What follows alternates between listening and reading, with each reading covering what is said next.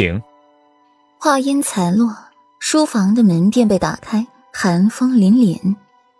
谁又招惹你了？裴玉端正挺直的坐在椅子上，竟也不抬头看他一眼，望着左长安的名字，若有所思。阿玉，你选秀女的初选名单是不是在你这儿？霍尊开口便道明来意。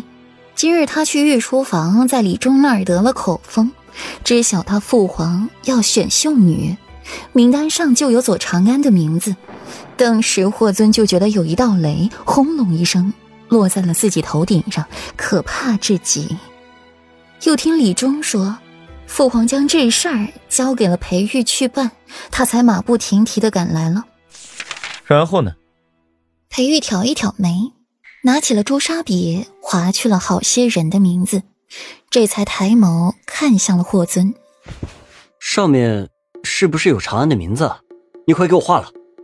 霍尊豁然站起来，绕着桌子走了半圈，抽出了裴玉手里的选秀单子，翻找起来，找到了左长安的名字，夺过裴玉手中的笔，把它划了去，动作行云流水，落笔时更是潇洒恣意。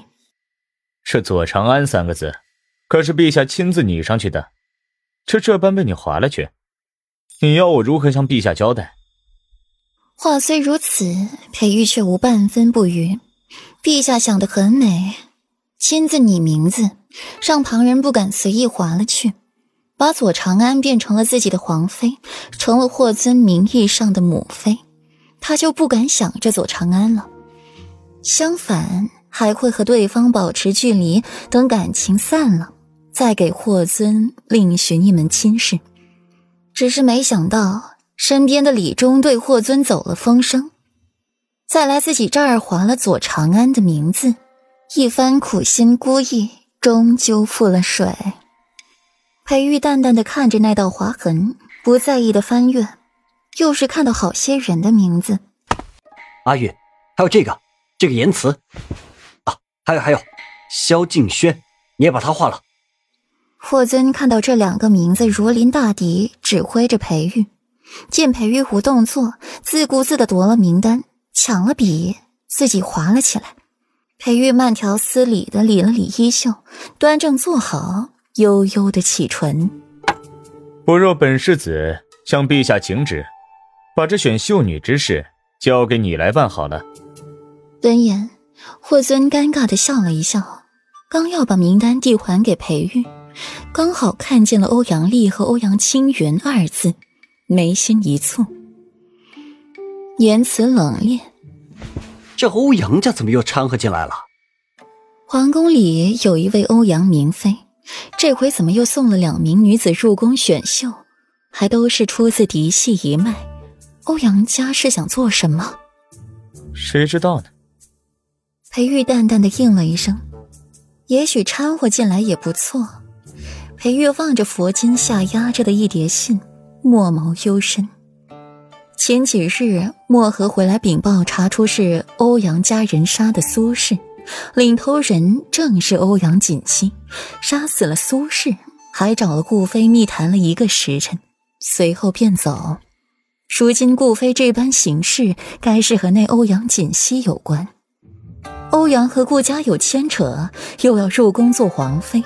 偏那位欧阳家主活像个万年王八，躲在了北城城主府不出来。欧阳家底蕴深厚，饶是裴玉也不能形貌闪示，真是乱。阿玉，你说这欧阳家是想做什么？欧阳家远在北城，天高皇帝远，虽是奉皇命镇守北城，却也是一个土皇帝，没人管得了他。曾经欧阳家更是出过一位皇后，两个贵妃，荣耀光鲜一世。如今又送来了秀女，是想要再赴往日荣华吗？不知道，小心防备便是。人家还得来年五月份再来平城，着什么急？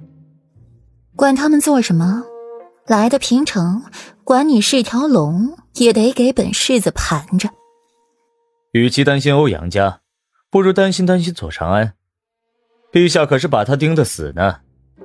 左长安参加宫宴的机会极多，指不定什么时候就被陛下寻到了机会，尝了鲜，抬了位分，做了四殿下您的母妃。裴玉眸光流转，潋滟生辉，如浩瀚星河一般，让人不自觉的沉溺进去。